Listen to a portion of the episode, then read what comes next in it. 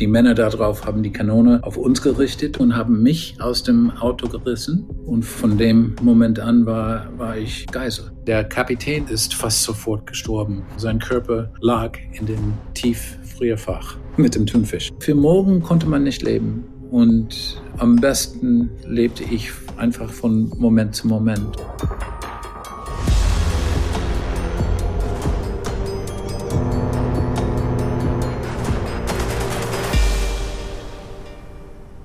Hallo.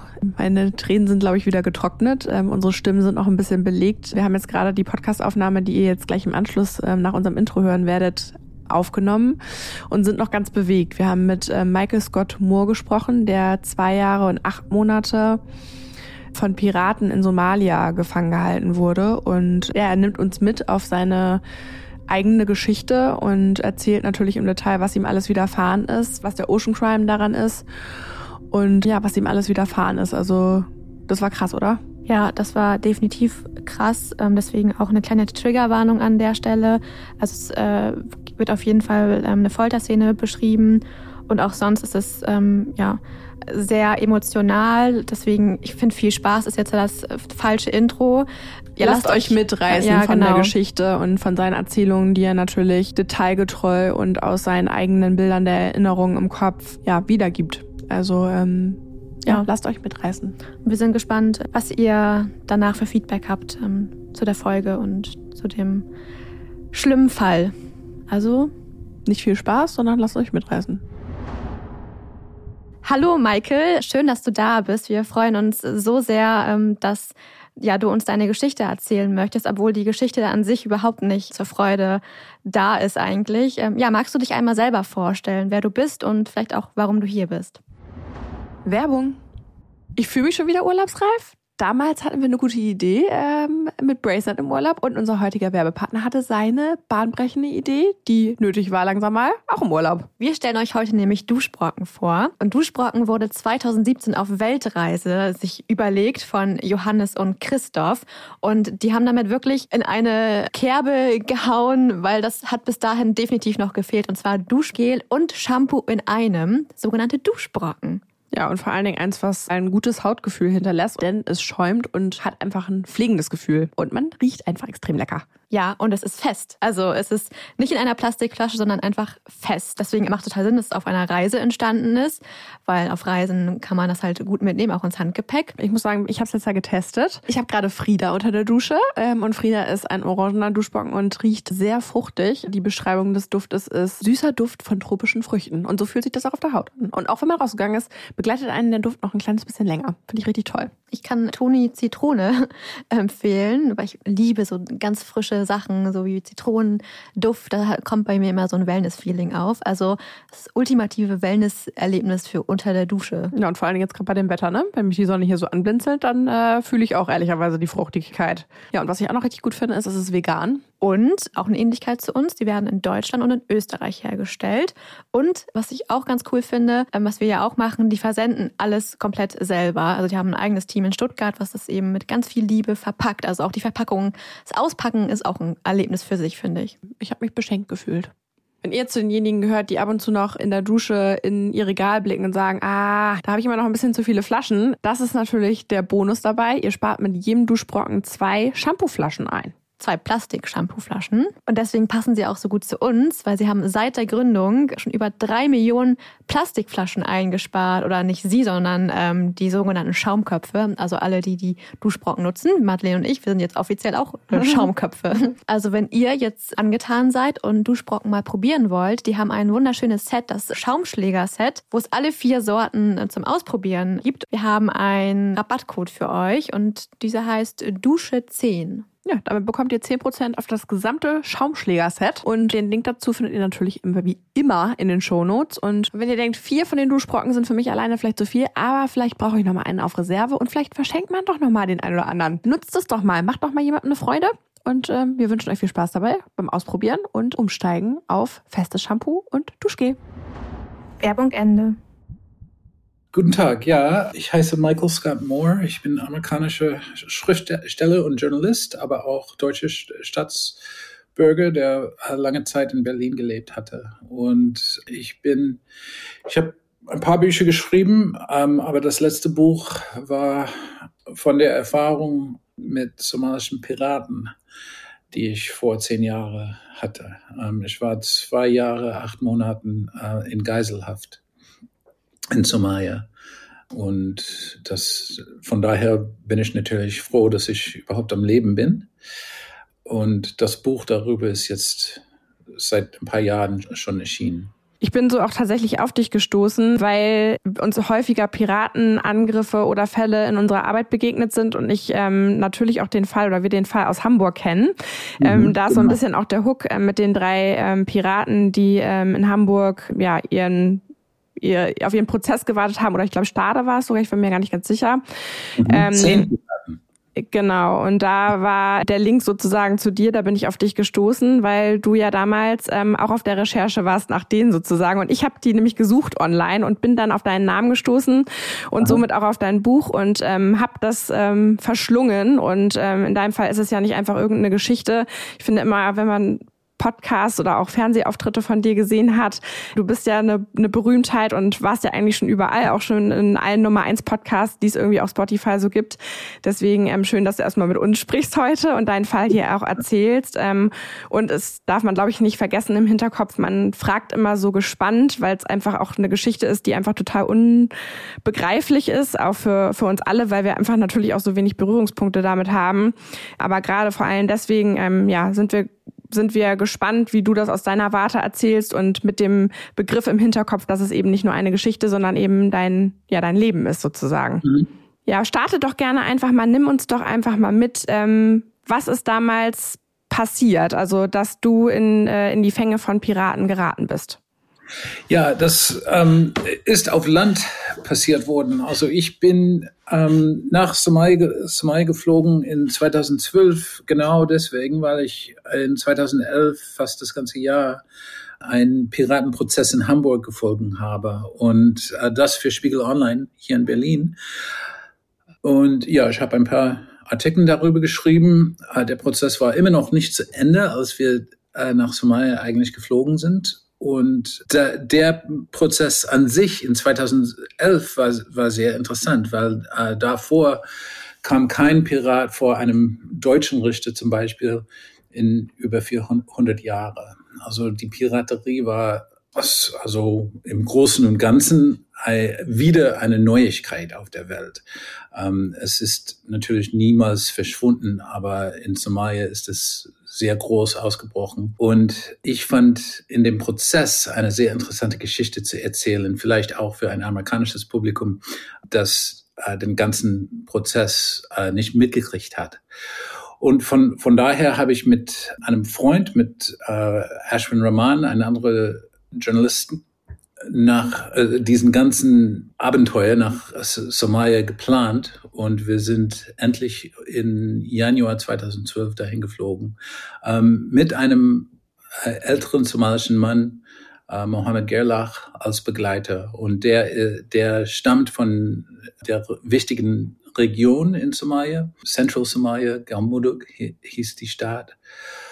Und ähm, die Hauptstadt von Galmudug war Galkayo und da sind wir angefangen. Ähm, wir hatten so zehn Tage gute Recherchen gehabt, gehabt ähm, sind auch an die Küste ge gefahren, nach Hobyo, was eigentlich eine berühmte Piratenstadt war, haben mit einem Piratenboss gesprochen und dann, also das war, das war der gefährlichste Teil de, der ganzen Reise, also sind wir wieder nach Galkayo gekommen und dann dachten wir, okay, jetzt ist es vorbei, wir sind fast, fast fertig und wir können jetzt ausatmen. Ja.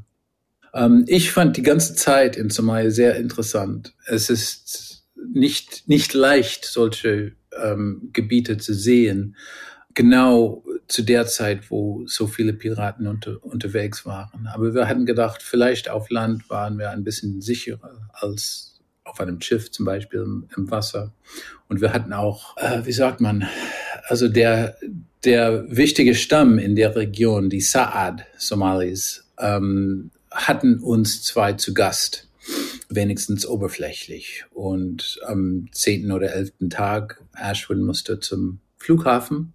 Und als er weggeflogen ist, bin ich wieder in die Stadt gefahren, auch mit unserem somalischen Freund äh, Mohammed Gerlach und ein paar andere Leute, auch in Wachmann. Und da war es klar, dass, es eigentlich, dass wir eigentlich nicht gute Gäste waren. Wie hast du das bemerkt oder wie, ähm, also merktest du, dass die Stimmung irgendwie umgeschlagen ist oder dass ihr anders angeguckt werdet oder?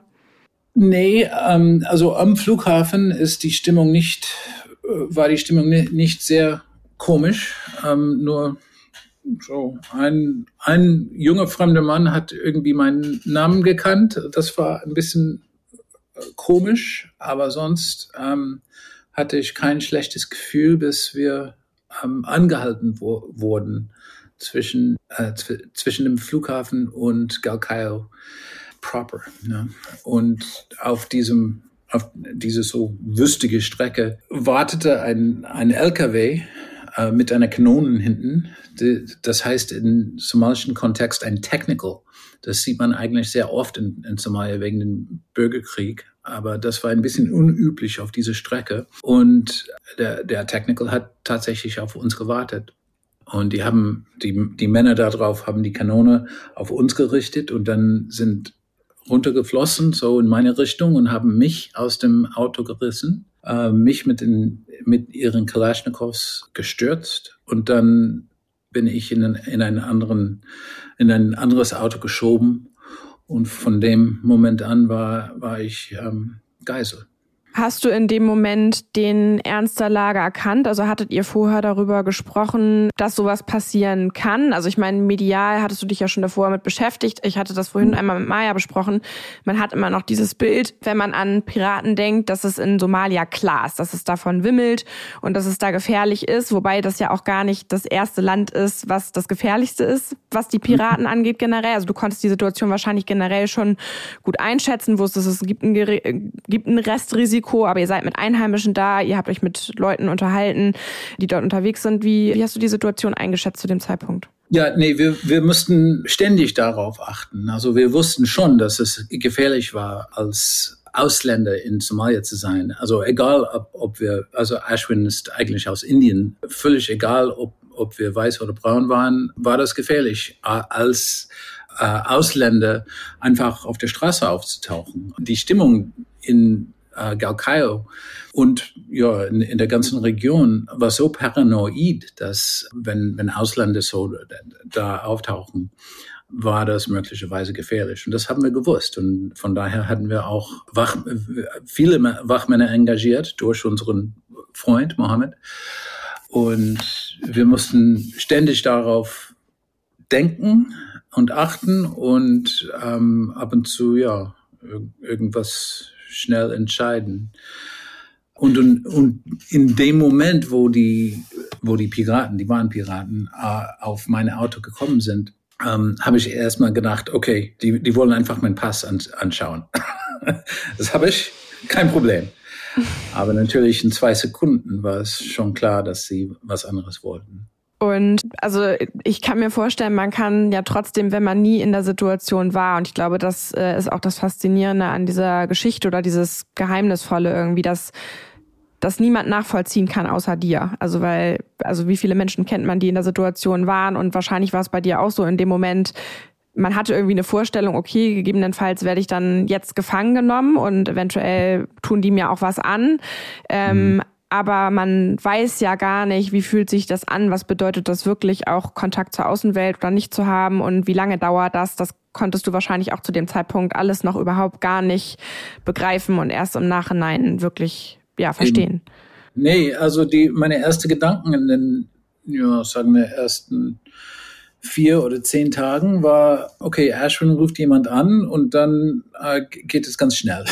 Aber das wusste ich. Also ich habe schon jahrelang davor recherchiert. Ich wusste schon, dass es eine lange Zeit in Geiselhaft sein konnte. Normale, eine normale Zeit für ein, eine westliche Person war so anderthalb Jahre.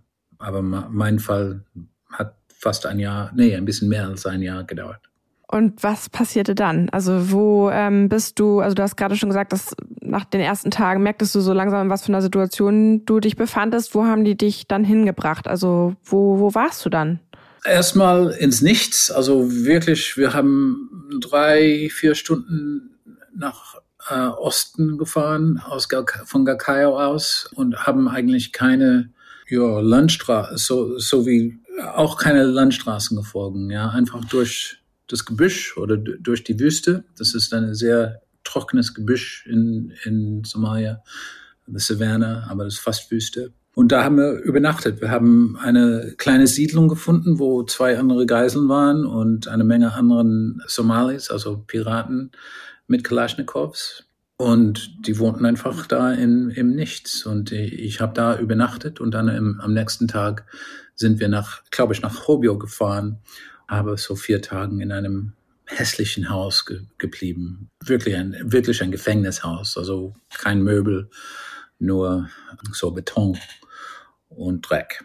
Und dann nach vier, vier Tagen sind wir wieder nach außen gefahren und dann haben, habe ich und eine andere Geisel, Rolly Tambara, ja, drei, vier Wochen draußen gelebt. Und von da aus habe ich auch zum ersten Mal nach Hause äh, angerufen, mit meiner Mutter, Mutter gesprochen.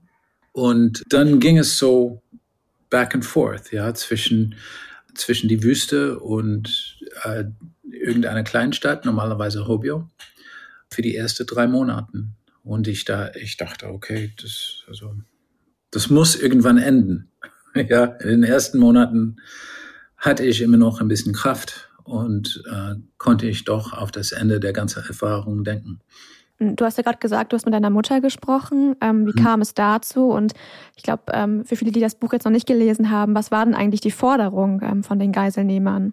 Ja, okay, also ich bin erstmal nach Somalia gef äh, gefahren mit einem, mit einem Stipendium vom the Pulitzer Center on Crisis Reporting. Das ist eine Organisation in Washington, DC, die solche Großprojekten, die auch ein bisschen teuer sein können, unterstützt. Und ich hätte eigentlich the, the Pulitzer Center anrufen sollen, ja, aber äh, die Piraten haben im ersten Moment meinen Rucksack we weggenommen.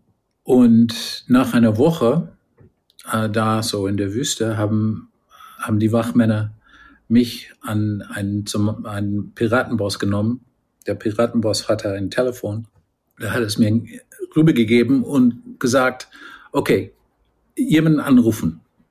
Ich dachte, nee, ich brauche meinen Rucksack, ich brauche meine Notizen, ich muss die richtige Telefonnummer finden. Der hat gesagt, einfach anrufen. okay, also die einzige Telefonnummer, die ich im, im Kopf hatte, war die meiner Mutter. Ich, ich, glaube, das kann jeder auch nachvollziehen. Ne? Also ich meine, heute weiß man vielleicht nicht mal mehr die Nummer, weil es gibt ja kein Haustelefon mehr. Also, also das war auch nicht ihre Mobiltelefonnummer natürlich, ja. das war ihre Festnetznummer. Also so, sowas, also nur sowas hat, hat, hatte man im Kopf zu der Zeit, ja.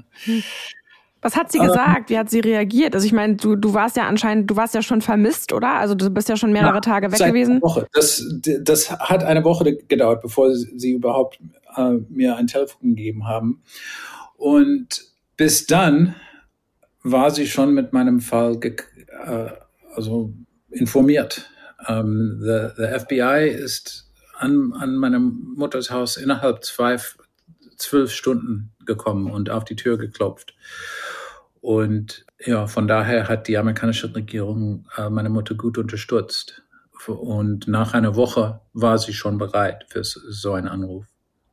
Und das habe ich in, in dem ersten Moment äh, bemerkt auch. Auf dem, auf dem Telefon habe ich ihre Stimme gehört. Sie war natürlich nervös, genau wie ich. Und sie hat äh, ersten Mal nach dem Namen meiner ersten Katze gefragt. Und ich dachte, okay, jetzt, da hat sie ein bisschen Beratung. Oh Gott, ist das süß.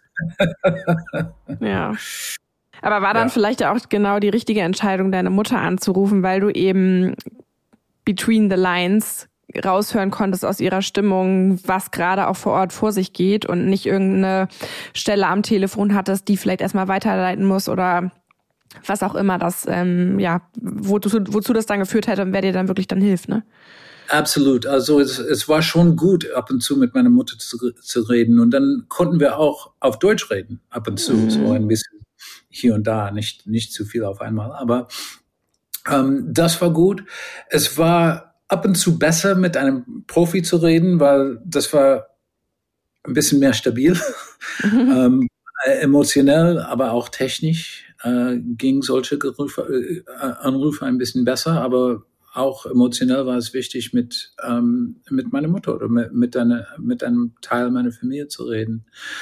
Und das war, im Endeffekt war das eigentlich Zufall. Also die äh, Autoritäten, wie sagt man, die, die ähm, Bundespolizei in beiden Ländern, in Amerika sowie in äh, Deutschland, waren bereit für einen Anruf auf jede Stelle. Also nicht nur the Pulitzer Center, auch meine, meine Mutter zu Hause, aber auch äh, bei Spiegel Online in, in Berlin. Die haben äh, Leute in, in alle Stellen äh, so ein bisschen informiert und unterstützt, mhm.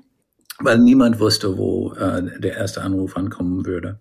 Okay, und du hast dann mit deiner Mutter gesprochen und hat dir das in irgendeiner Form Aussicht gegeben schon auf irgendwas? Also gab es da irgendeine Abmachung, man meldet sich wieder gegenseitig oder dann war das Gespräch beendet? Du hast gesagt, die Forderung ist so und so viel und dann wurde die erstmal mitgenommen? Ja, ich habe gesagt, also die Piratenbossen, das waren zwei eigentlich, so zwei Piratenbosse, die haben gesagt, ja, erstmal 20 Millionen antworten. Ich, ich, hab, ich glaube, da habe ich gelacht oder gelächelt mhm. und die haben gesagt, das ist nicht lustig. Das ist ein Witz eigentlich. Aber das, die, ähm, die Zahl habe ich auch mein, meine Mutter genannt und sie fand das auch erstaunlich. Also das kann man gar nicht vorstellen, dass man so viel Geld äh, zusammenbasteln muss oder so. Wie ist, ähm, wie ist denn das normalerweise? Vielleicht kannst du das einmal kurz erklären. Ähm, also es muss ja damit gerechnet werden, auch wenn Journalistinnen auch von Spiegel Online in irgendwelche Länder reisen, dass also dass jemand gekidnappt wird und auch eine Lösegeldforderung passiert. Wie ist denn mhm. da der normale Weg? Also wer zahlt das im Endeffekt? Also wie wird das Geld aufgetrieben? Gibt es da eine Insurance für oder haben die quasi irgendwie ein Depot, wo man sagt, okay, damit können wir die Leute auslösen? Das sind Verhandlungs einfach eine Verhandlungssache oder ist man da tatsächlich auf private Personen angewiesen? Wie ist da das normalerweise? Alles. äh, mit Versicherung äh, ist das ein heikles Thema. Man muss nicht unbedingt wissen, dass so, solche Versicherung eigentlich existiert. Aber in meinem Fall hatte ich eigentlich kein, keine Versicherung. Das ist im, im letzten Moment durchgefallen. Leider. Und von, von daher äh, hätte ich eigentlich die, den ganzen Abenteuer ähm, gestrichen hätten. Ja. Mhm. Aber in meinem Fall fing es an mit einem, ja, mit einem Fund, mit einem Konto, wo meine Mutter und äh, andere Leute und auch andere Institutionen äh, Geld reingießen konnten. Aber nur im Hintergrund natürlich. Um das jetzt vielleicht einmal vorwegzunehmen, ähm, sind es dann die 20 Millionen geworden am Ende? Nee, Nee, so viel Geld bin ich nicht wert. Ähm, äh, am Ende war das 1,6 Millionen Dollar. Trotzdem ja noch ähm, viel, erstaunlich viel. Und hat trotzdem eine, eine lange Zeit gedauert, bevor wir so viel Geld hatten. Und das wurde natürlich alles bar übergegeben. Da kommen wir vielleicht später nochmal zu, wann der Tag dann final gekommen ist. Vielleicht, also wir schaffen es ja leider nicht, dein komplettes, äh, deine komplette Geschichte zu erzählen. Ich finde das immer so schade, weil man dich so rausreißt aus deiner Erzählung. Vielleicht kannst du aber trotzdem mit deinen eigenen Worten so die wichtigsten oder für dich wichtigsten Punkte, die dir im Kopf geblieben sind, ähm, an die du dich vielleicht auch noch sehr stark erinnerst, erzählen, ja, wie dann der Ablauf, wie war dann der weitere Ablauf? Sind ja, ist ja, also zwei Jahre, acht Monate ist eine unfassbar lange Zeit, finde ich. Also kann man sich überhaupt nicht vorstellen, was, wie sah dein Tagesablauf aus? Gab es irgendwie ähm, Events, nenne ich es jetzt mal, also Daten, wo du wusstest, okay, da spricht jemand mit mir oder wann du Kontakt hattest mit den Leuten? Sind Informationen oder auch News an dich rangetragen worden oder warst du komplett isoliert? Also wie ging's dir und ähm, ja, wie, wie war dein, dein Alltag dann da? Ja, das hat sich viel geändert, aber ähm, im Allgemeinen der Alltag war langweilig. Also nichts ist passiert. aber in den ersten Wochen oder ersten Monaten habe ich tatsächlich ein Radio bekommen. Ein kleines Radio, wo ich äh, BBC hören konnte. Also ein bisschen Nachrichten von außen habe ich gekriegt. Aber dann nach drei Monaten sind wir, ich und Rolly Tambara, der andere Geisel, äh, der war ein Fisherman aus den Seychellen, sind wir auf ein Schiff getan worden. Die, die somalische Piraten haben einen, einen großen Thunfisch äh, Schiff gefangen äh, auf hoher See und das wurde in der Nähe von Hobyo geankert. Und das, das Schiff haben wir eigentlich äh, vom Land gesehen in den Wochen, bevor wir da drauf kamen. Aber Mitte, Mitte April 2012 sind wir dahin gefahren worden in einem so, so einem kleinen Boot bei Nacht.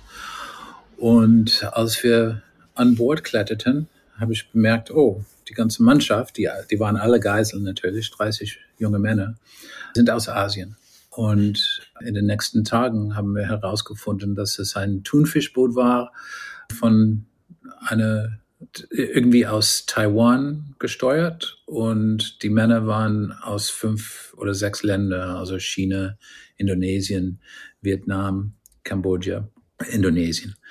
Das war die interessanteste Zeit äh, meiner Geiselhaft, weil da hatte ich plötzlich 30 Freunde. Wir hatten so 28 neue Freunde. Es waren 30, 30 von uns insgesamt. Und ich war vielleicht der erste, vielleicht der einzige westliche Journalist, der eigentlich Leben an Bord einer gekapten, eines gekapten Schiffs erfahren habe. Das heißt, da sind ja auch parallel mehrere ähm, Erpressungen gelaufen dann, ne? Also es war ja dann einmal die wahrscheinlich die Reederei von dem Thunfischfessel mit den ganzen Menschen, die da drauf sind, dann mhm. deine Erpressung plus dein wahrscheinlich mittlerweile sogar Freund oder Verbündeten, der noch mit dabei war. Also liefen ja dann, es waren aber dieselben Leute, die alle dieselben, also die alle von diesen drei äh, Positionen sozusagen ähm, Geld erpresst haben dann. Das stimmt, ja. Ähm, wir waren alle verschiedene Fälle. Also der, das Schiff war ein Fall, aber innerhalb des Schiffes waren ja fünf, sechs Na Nationalitäten, die, die konnten auch als in äh, als Einzelfälle behandelt wurden. Äh, die Piraten hätten das vielleicht lieber, weil dann ein bisschen mehr Geld im Gang wäre. Ähm, aber ganz bestimmt war das Schiff ich und dann Rowley mit seinem Freund, der an, auf Land geblieben ist. Äh, das waren drei ganz klare verschiedene Fälle und die, die Piraten haben das nie gemischt, weil es waren auch andere Gruppen innerhalb des ganzen Piratengruppe, die hatten verschiedene Interesse in den Fällen und zu viel, äh, zu viel Geld ähm, war im Spiel, um, um das irgendwie zu zu mischen. Ne? Und du hast gerade gesagt, du warst wahrscheinlich der einzige westliche Journalist, der jemals so lange auf so einem Fishing-Vessel gelebt hat. Ähm, wie war denn das? Also das ist natürlich was, was uns besonders und wahrscheinlich auch unsere Zuhörerschaft besonders interessiert. Wie muss ja. man sich das vorstellen? Ja, erstmal äh, waren wir so vielleicht zwei Kilometer von Hobio geankert ich hatte keine Brille. Ich, mein, meine Augen sind nicht sehr stark und ich habe nicht ganz klar gesehen, aber wir konnten eigentlich Hobio von dem Schiff sehen. Ähm, das Wetter war normalerweise ganz klar, wenn nicht heiß und ähm, es war ja einfach auf dem Meer zu wohnen. Das fand ich herrlich. Ähm, ich bin auch Surfer zu Hause. Ich, ich, ich liebe das Meer. Ähm, und wir sind, glaube ich, auch ähm, gut geankert worden, um per Hand Fisch zu fangen. Also jeden Tag haben wir ein bisschen gefischt, um ein bisschen frisch, frischen Fisch auf, auf den Tisch zu bringen. Du hast auch mitgefischt? Also du selber hast dann auch gefischt? Ja, ich selber, ja, ja. Nur Linien, ja, kein, kein Fishing Pole oder sowas. Aber das Lustige war, als die Piraten das probiert haben. Ja, die Legende ist, Piraten sind nur Fischermänner, die frustriert sind, äh, frustriert sind, genau wegen solche große Thunfischvessels, ja. Das ist, äh, Thunfisch wird gestohlen aus somalischer Gewässer und die Piraten sind an Piraterie überhaupt gekommen, weil sie erstmal Fischermänner waren und nicht mal fischen konnten. Dann haben die Piraten, die an Bord waren, ähm, versucht, per Hand zu fischen. Sie, sie konnten das nicht. Und die, die Männer, die, die andere Geiseln fanden, fanden das sehr lustig. Äh, natürlich, also diese Legende waren, waren ihm, ihnen auch sehr bekannt. Das, das hat in den 90er Jahren und ja, ein bisschen bevor wir als in, in, in der breiten Welt von Piraterie in Somalia gehört haben, hat das gestimmt mit Fishermen in Somalia und, und Fishing Vessels. Bis wir das gehört haben, also bis das in die Schla Schlagzeilen eingekommen ist über somalische Piraterie, war das nicht mehr der Fall. Dann war das fast eine, gab es so organisierte kriminelle Gruppen in Somalia, fast, fast wie das Mafia, ja die viel größere äh, Schiffe fangen wollten. Und immerhin wollten sie gerne so äh, Fishing Vessels fangen, um zu zeigen, ja, jetzt haben wir Rache auf die böse Fischermänner. Und dieses Schiff war tatsächlich eine große, ein großes industrielles Schiff, also kein gutes Unternehmen. Und die, die Männer an Bord äh, sind auch schlecht dafür bezahlt worden. Aber ich glaube, das Schiff war in, ähm, auf hoher See gefangen, also nicht in der Nähe von Somalia. Vielleicht kannst du noch mal so ein bisschen mehr über das, ich nenne es jetzt mal Piratenbusiness auch erzählen. Also ähm, ich finde den Hintergrund ganz interessant, weil der war mir noch gar nicht bewusst, den du gerade gesagt hast, dass es tatsächlich auch eine Ego-Sache ist mit der Fischerei mit den Piraten, weil das mag man gar nicht vermögen irgendwie. Also ist Aha. für mich ein neuer Fakt. Ähm, aber es steht ja auch eine, es ist eine organisierte Kriminalität, die sich über Jahrhunderte ja eigentlich aufgebaut hat. Mhm. Und was ist eigentlich das eigentliche Geschäft? Also das, äh, es werden vorrangig natürlich, um große Summen äh, zu erlangen, ähm, westliche Menschen in Gefangenschaft genommen und generell ja Schiffe auch in Gefangenschaft genommen, um Gelder zu erpressen. Was machen die mit den Geldern und wer bekommt die Gelder dann final, wenn das ausgezahlt wird? Also normalerweise ist ein Piratenboss auch ein Geschäftsmann. Ähm, der ist ein Geschäfts Geschäftsmann und der der hat der macht viele Geschäfte. Der hat so ein Portfolio. Ja, ähm, und Geld von Piraterie kann auch in äh, Immobilien gesteckt werden. Vielleicht in, in äh, Nairobi in Kenia oder in äh, Dubai zum Beispiel, wo ja, die Regierung nicht so ganz genau guckt, wo das Geld, wo das Geld eigentlich herkommt.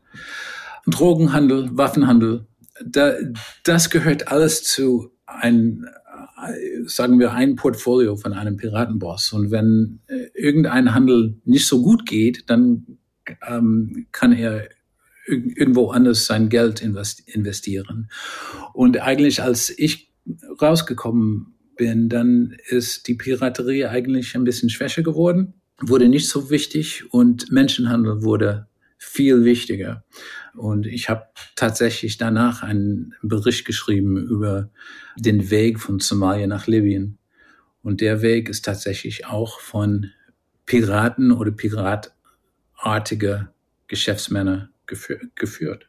Woran erkennt man denn überhaupt einen Piraten? Du hattest ja vorhin schon mal kurz zu Eingang erwähnt, es wimmelte von Piraten. Du bist auch in eine Piratenstadt gekommen. Ich habe mir, ich versuche mir immer so einen optischen Blick zu schaffen von Gegenden, wo ich nicht war. Also man kann ja schon sagen, Somalia ist eine sehr karges Land, es ist von Hunger geplagt, es bekommt mhm. wenig Unterstützung von außen. Jetzt gerade gab es tatsächlich einen Schuldenerlass, jetzt gerade aktuell vor äh, letzten Monat, sodass ähm, auch wieder Hilfsorganisationen dort vor Ort helfen können. Aber es ist ja ein sehr armes Land, was dann voller Piraten, Geschäftsmänner ist, wie du gerade schon genau. sagst, die versuchen ja. irgendwie Handel zu betreiben, um Geld auch für ihr Überleben zu bekommen.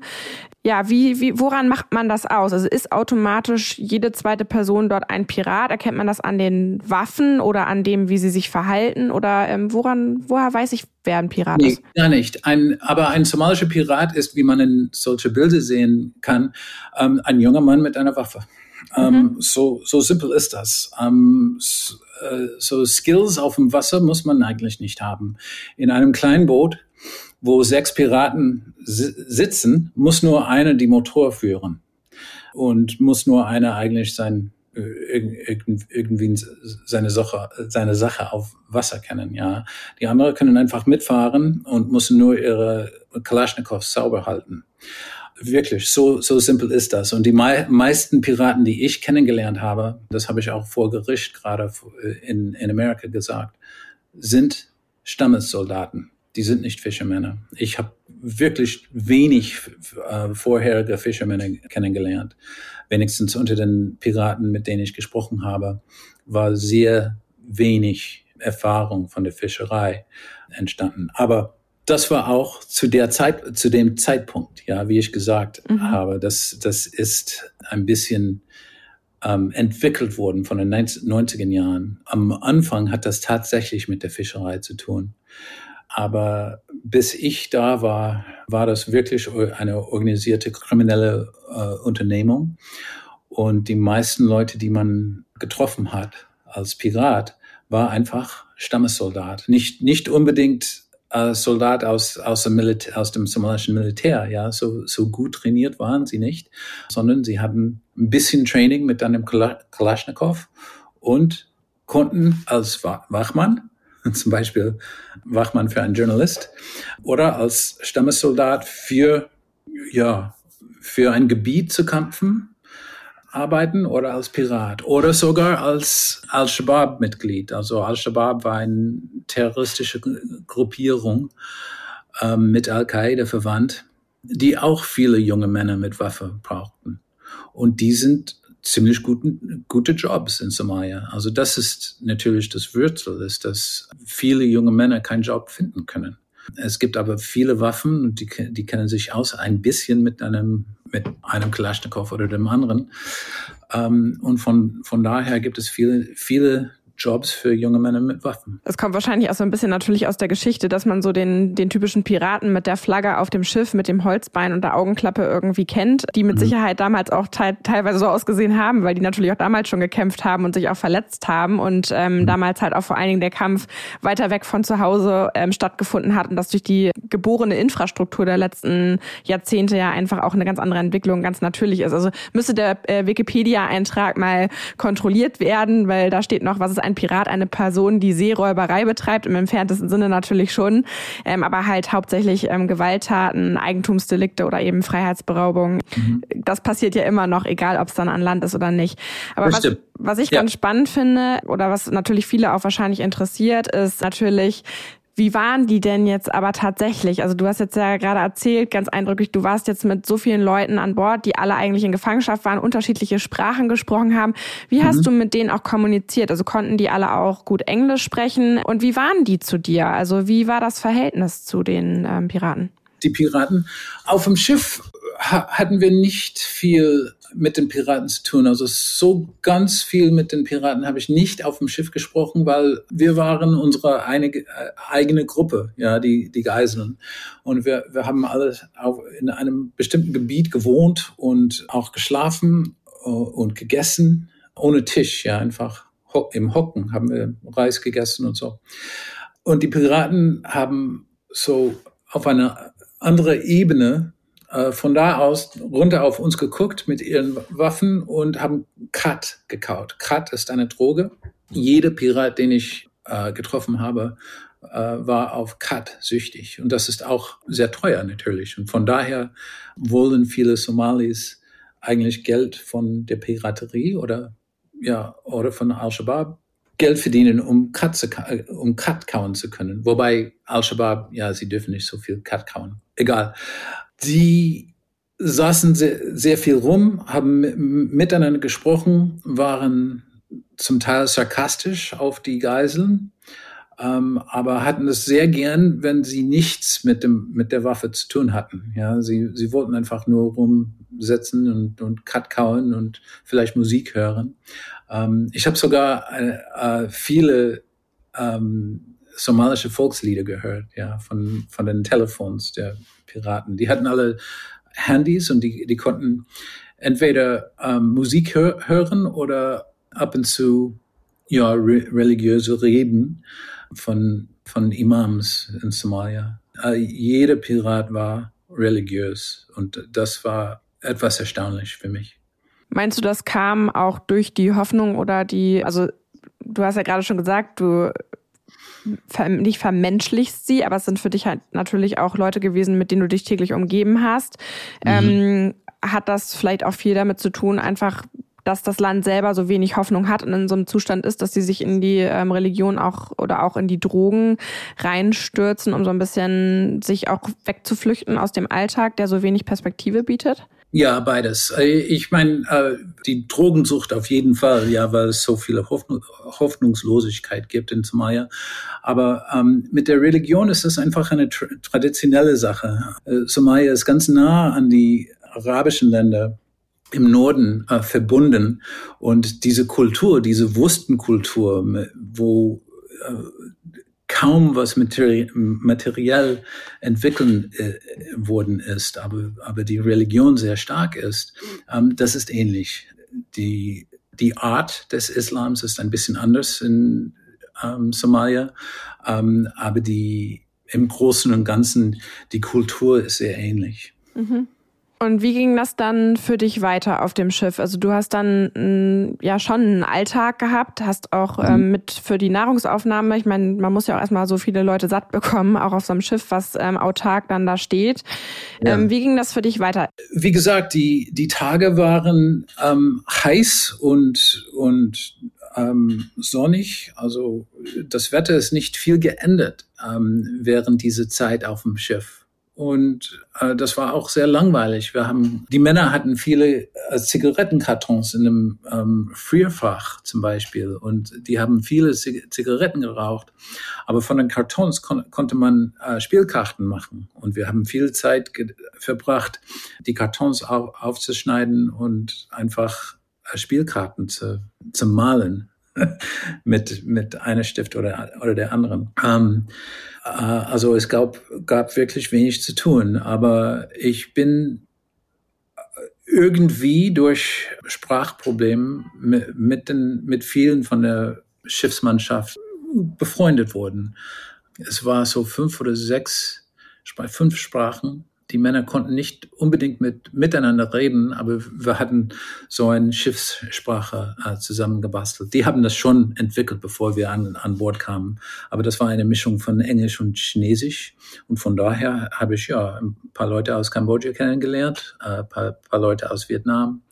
Äh, mit, den, mit den Leuten aus den Philippinen äh, konnten wir Englisch reden. Aber ich war auch, es war mir schon klar, dass viele Geschichten so vorbei mir ähm, fließen, äh, fließen musste, weil ich nicht genug Khmer oder nicht genug Chinesisch oder nicht genug Vietnamesisch äh, sprechen konnte. Und von, da, von daher will ich immer noch so viel wie möglich von dieser Gru Gruppe wieder treffen, nach Kambodscha, nach Vietnam fliegen, um richtig mit diesen Männern zu, äh, zu unterhalten. Das habe ich in einem Fall schon gemacht. In Kambodscha habe ich die äh, drei von den Männern äh, wieder gesehen und habe auch da, darüber geschrieben.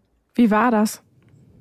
Wunderschön, äh, wirklich. Äh, und wie ich gedacht habe, war äh, tatsächlich eine schreckliche Geschichte, die äh, auch hinter den der Kaperung stand. Ja, ähm, nicht nur die Kaperung an sich, aber wie die Männer an, an das Schiff überhaupt gekommen sind. Und das war auch Menschenhandel.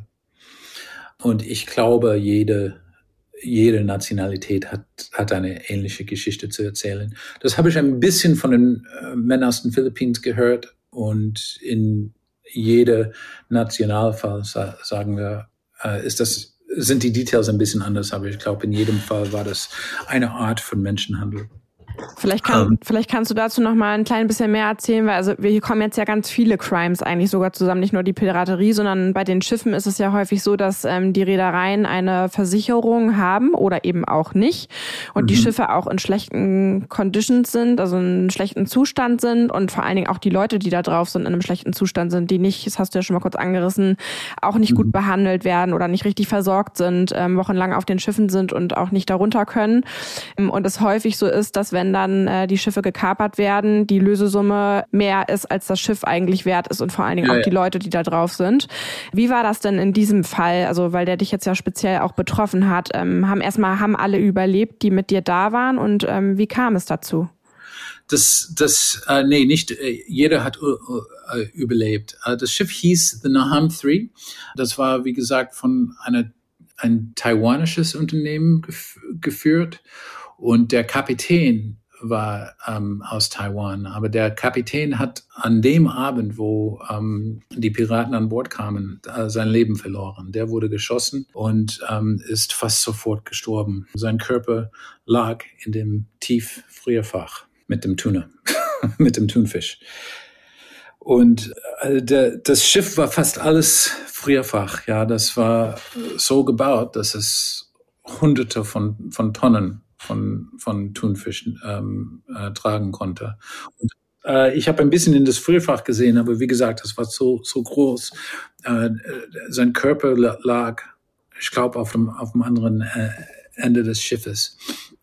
Ähm, auf einem Tag haben äh, die Piraten ihn besucht, aber für, dafür mussten sie äh, Stiefeln und große Jacken anziehen.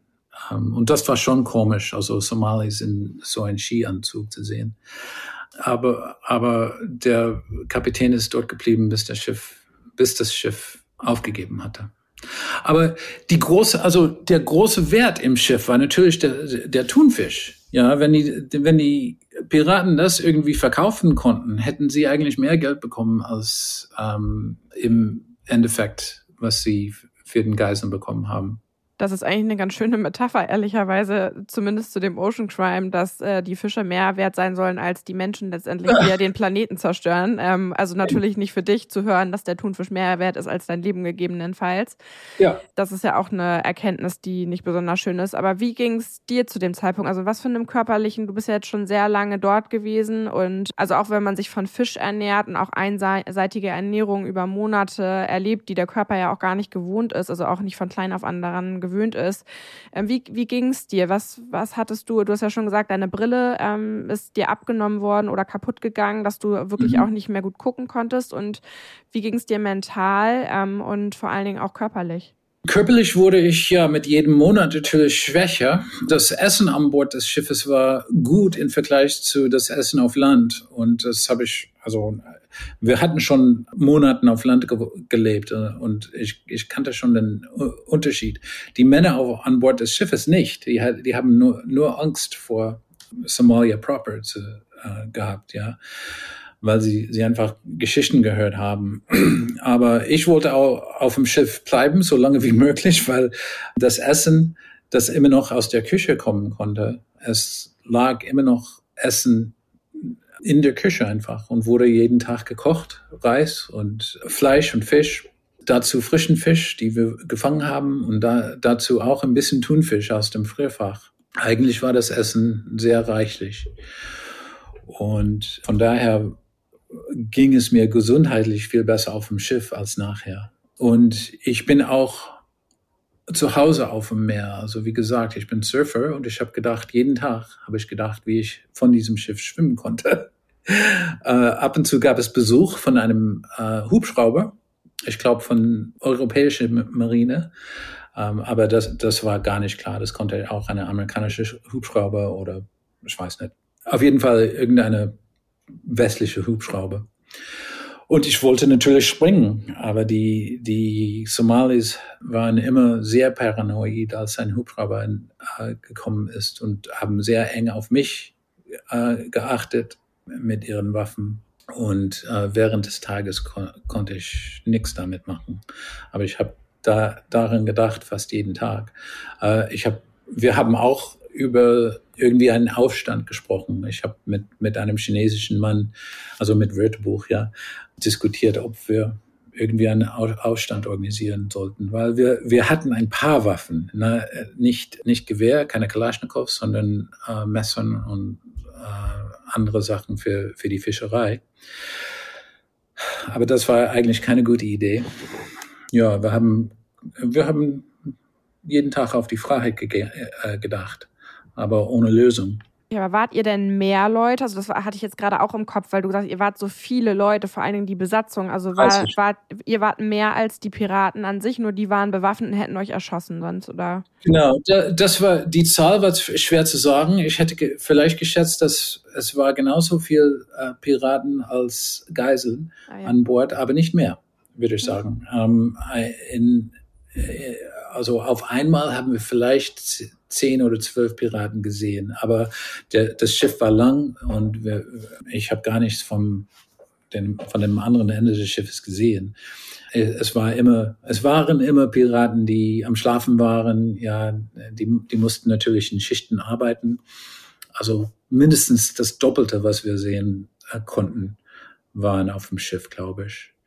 Äh, de, nee, das war keine gute Idee. Aber wir haben das diskutiert. Also ich meine, so, wir hatten viele Zeit auf solche Sachen zu denken was man ja auch nochmal ganz kurz, ich weiß, Maya hat eine Frage, ähm, aber allein der Gedanke vom Schiff zu springen, was ja auch, was man ja auch weiß, wenn man Surfer ist, näher das Land aussieht, als es dann tatsächlich ist, also dass die Entfernung schon eine große ist und die Leute ja gegebenenfalls auch Boote haben oder von Land Leute holen können und die Gefahr ja auch an Land nicht gebannt ist, weil einfach alles voller Piraten ist und du ja auch einfach ja. eine weiße Person bist, die ja auch sofort auffällt. Also das Risiko ist schon ja, kann man sich nur irgendwie vorstellen, was das überhaupt bedeutet hat, diese Entscheidung oder auch dieses Gefühl zu haben, ich nehme das gegebenenfalls in Kauf. Aber Wahnsinn. Ja. Also. Das. Hm. Ja, da, da geht auch meine Frage hin. Also, wie hast du dann den Lebensmut trotzdem nicht verloren in der ganzen Zeit? Also jetzt nicht nur auf dem Schiff, sondern über die ganzen zwei, zwei Jahre und ähm, acht Monate. Wie, wie macht man das? Ja, die Zeit war viel schlimmer. Also erstes, erstens muss ich sagen, dass vom Schiff zu springen, äh, da war das Risiko einfach nicht gut zu schätzen. Ja, äh, die Leute auf Land, äh, ihr habt vorher eine andere Frage gestellt. Unterschied zwischen Piraten und normaler Som Somalis war natürlich stark. Also es gab eine, eine Piratengruppe, es gab andere Leute in Somalia, die sind die, die mischen sich nicht sehr viel, aber es gibt Verhältnisse in, in einer bestimmten Region zwischen Stammen und so weiter, zwischen den einheimischen Leuten und die Piraten. Und wenn ich auf Land angekommen wäre, dann ist eine total neue Gefahr, Gefahr entstanden. Ja, mhm. also von daher ähm, haben Sie recht. Auf dem Schiff war das eigentlich ganz okay. Also wir, wir hatten viele Freunde an Bord. Ähm, wir konnten miteinander äh, unterhalten und die Hoffnung ja, auf ein gutes Ende der ganzen Erfahrung zu, aufzuhalten war möglich, sagen wir. Ähm, danach, wo ich eigentlich allein als Geisel leben musste und äh, mit, mit niemand unterhalten hatte als äh, Piraten, das war viel schlimmer. Und dann habe ich tatsächlich äh, an, an Selbstmord gedacht, weil wir hatten viele Waffen in dem in dem Gefängnishäusen und ja viele Piraten und ich und keine andere Aussicht. Ne? Und das hat wirklich zu lange gedauert. Ähm, zwei Jahre ist sehr, sehr lang dafür. Es sind ja sogar fast drei gewesen. Also die acht Monate, glaube ich, braucht man nicht unterschlagen. Ähm, ich kenne, ich habe natürlich, also ich war erstaunt, dass ich das, das Buch, äh, dass mir das noch nicht begegnet ist, wobei ich glaube, es ist mir schon begegnet. Ich habe es vielleicht einfach nur nicht gelesen, weil es gab es als Hörbuch nur in Englisch, vielleicht deswegen ja. auch. Deine ja. Bilder haben sich in meinen Kopf eingebrannt. Das war zu einer Zeit, wo man auch noch viel Fernsehen und auch Nachrichten geguckt hat. Und ja. ähm, ich kannte dich gar nicht und das Buch, aber als ich die Bilder gesehen habe mit dieser Decke, oh wusste ich sofort, was das war und auch dunkel im Hinterkopf noch, dass es eben in den Nachrichten hier auch ein großes Thema gespielt hat. Also es waren ja super viele Medien involviert. Mhm. Alle Leute wussten eigentlich Bescheid und trotzdem konnte man dich da nicht rausholen. Diese Bilder, die ich da gesehen habe, da warst du sehr, sehr dünn auf den Bildern und ähm, ja. das waren ein, das ist ein absurdes Bild. Wir verlinken die Bilder nicht, aber ihr könnt die gerne ähm, ergoogeln, wenn, wenn ihr das möchtet das sah auch, also du stehst meistens mitten in der Wüste irgendwo unter einem Busch mhm. oder sitzt in einem Zelt und es sind fünf oder zehn Leute um dich rum, die Waffen auf dich halten, teilweise, wie ich gestern gelernt habe, Bazookas und ich weiß nicht äh, was, also äh, Waffen, die man auch nicht in Nahgefecht irgendwie einsetzen würde. Also die man dir eigentlich quasi direkt an den Kopf gehalten hat. Mhm. Ähm, mhm. Haben die die Aufnahmen alle selber gemacht? Gab es Fernsehteams, die da waren? Oder wie sind die Bilder in die Öffentlichkeit gekommen? Und wusstest du in dem Moment, also wo, haben die dir gesagt, was du sagen sollst? Und in welchen Abständen wurde das auch als Druckmittel genommen, eventuell? Ja, natürlich. Sie, Sie haben immer mir gesagt, was ich sagen sollte vor der Kamera.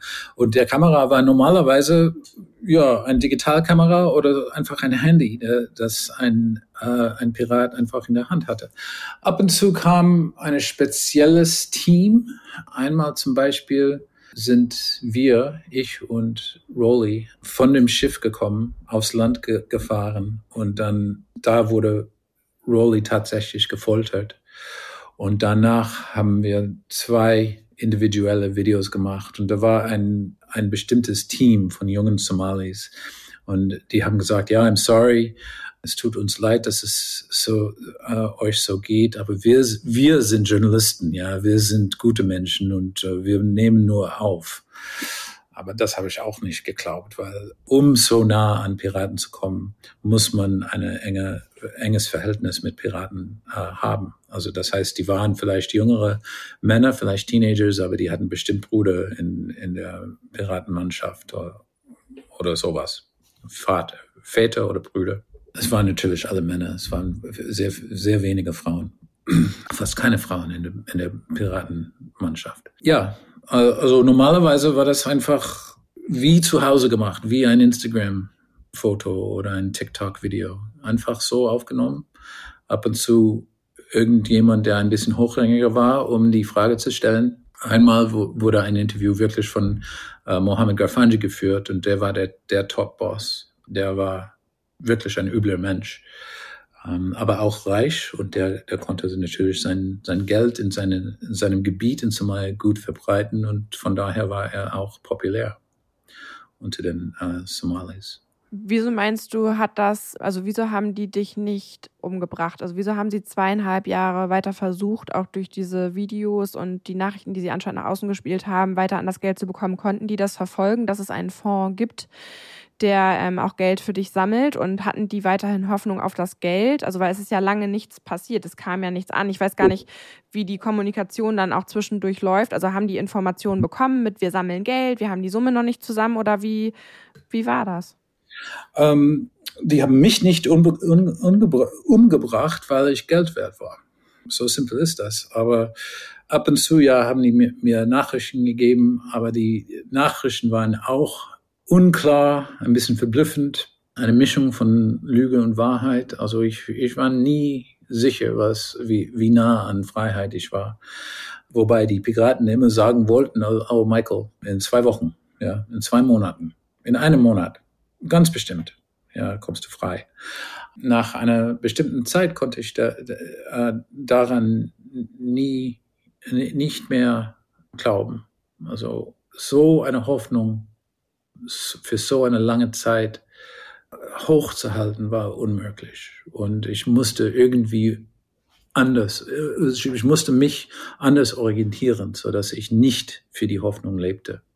Und das war sehr wichtig, weil wenn, wenn man ja, wenn man denkt, okay, ja, vielleicht doch in einem Monat, Monat dann gibt es Hoffnung, dann wartet man ähm, 30 Tage und dann danach ähm, ist, ist man natürlich enttäuscht und dann ist, dann hat man also alles andere als Hoffnung. Und so ein Zyklus war unmöglich. Mit, mit so einem Zyklus zu nehmen, konnte ich nicht.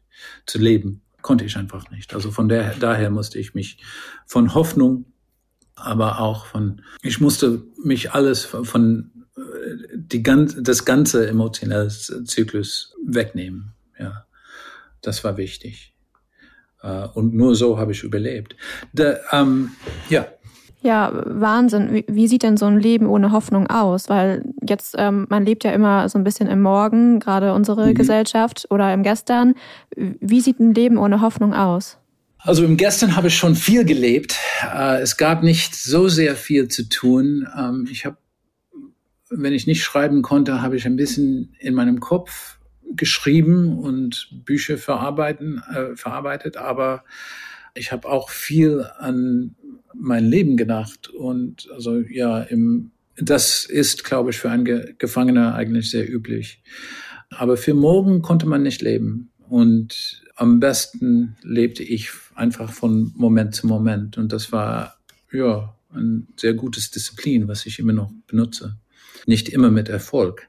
Aber so, so tief in morgen zu leben, zum Beispiel, ähm, ist nicht gesund. Aber das, das machen wir viele. Äh, äh, das machen viele im, wo, wo das Leben eigentlich komfortabel ist, ist es sehr leicht, nicht in dem Moment zu, zu leben. Und ähm, das ist falsch.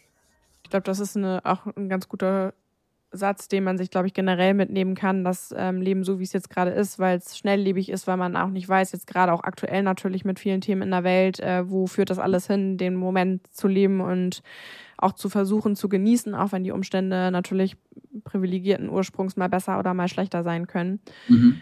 Um jetzt noch so ein bisschen nochmal besser zu verstehen, wie kam es dann dazu, dass du von dem Schiff dann runterkamst? Also wie hat sich die Geschichte dann mit dem Schiff, äh, mit dem Fessel gelöst?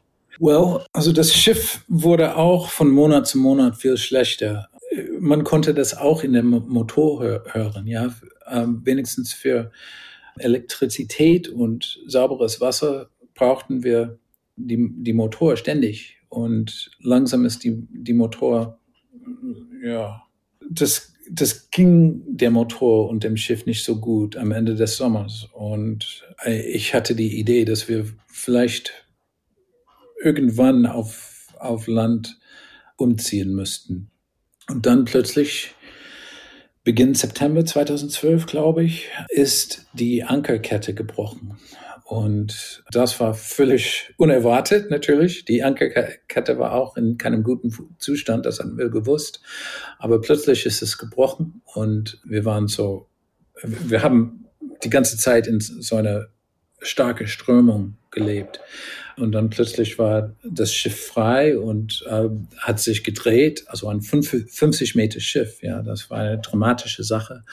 Ähm, aber innerhalb 20 Minuten ist ein, ein Wachflugzeug über uns geflogen. Und von daher dachte ich, oh, jemand schaut zu. Äh, schaut zu. Das ist ganz bestimmt ein, äh, das Flugzeug habe ich vorher gesehen, vielmal, äh, fast jede Woche eigentlich. Es war entweder europäisch oder amerikanisch. Ich dachte, okay, die, die können so schnell reagieren. Es muss irgendwo ein, eine Landungsmöglichkeit geben für, den, für das Flugzeug. Entweder ein Aircraft Carrier auf dem, auf dem Wasser oder irgendwas auf Land. Aber das hat mir doch ein bisschen Hoffnung gegeben. Und an, an demselben Abend waren wir wieder unterwegs. Die Motor ist irgendwie, ist ähm, es machte komische Geräusche, aber es hat funktioniert. Und wir waren unterwegs, glaube ich, nach Süden, ähm, die Küste entlang. Ich wusste, dass wir keine Kette hatten, keine Ankerkette. Ich dachte nicht, dass das Schiff umdrehen ko konnte. Und ich dachte, okay, jetzt habe ich die Chance. Also ich will nicht auf Land wieder umziehen. Und wir sind ganz bestimmt bewacht von irgendeiner Regierung vielleicht von einer Drohne oder so, aber es kann nicht sein, dass das Schiff unterwegs ist und das äh, ohne Überwachung, ja. Wenn ich jetzt von dem Schiff runterkomme, kann das Schiff vielleicht nicht umdrehen und muss ich dann gerettet werden. Hoffentlich, ja. So meine Gedanken. Und ich habe tatsächlich eine Taschenlampe mitgebracht. Eine, das war natürlich nutzlos im Wasser, aber das habe ich gut in Plastik eingepackt und ja, nur mit der Hoffnung, dass ich schnell von dem Schiff schwimmen konnte bei Nacht und dann das Licht irg irgendwie äh, ja ins in, in den Himmel zeigen konnte. Und das habe ich gemacht. Ähm, das musste 8 Uhr abends sein, sein müssen. Ähm, ich bin runter von meiner Kabine gekommen ich müsste die Somalis dafür, dazu natürlich überreden. Ich habe gesagt, ich habe kein Toilettenpapier. Ich kam auf die auf den Deck und dann habe ich meine Sandalen weg, weggekickt und bin im Laufen von dem Schiff gesprungen. So drei, vier Meter ins, ins Wasser. Und das war ja der Schwimmen meines Lebens. Also es war wirklich Erstmal war das Wasser warm und dann habe ich auch an, an die Richtung der Strömung gedacht und von daher bin ich sehr schnell von dem Schiff gekommen. Ich habe davor Delfine gesehen und ich habe wie ein Delfine geschwommen, ja, kurz un unter, der, unter dem Wasser. Kein Pirat hat geschossen. Das, das war erstaunlich. Aber das Schiff ist nicht umgedreht worden, sondern hat angehalten und hat langsam in meine Richtung in derselben Strömung ge gekommen, so gerollt, ja, seitwegs, so dass ich, ich wusste, dass ich, ich nicht schneller als, als das Schiff an, auf, an Land schwimmen konnte.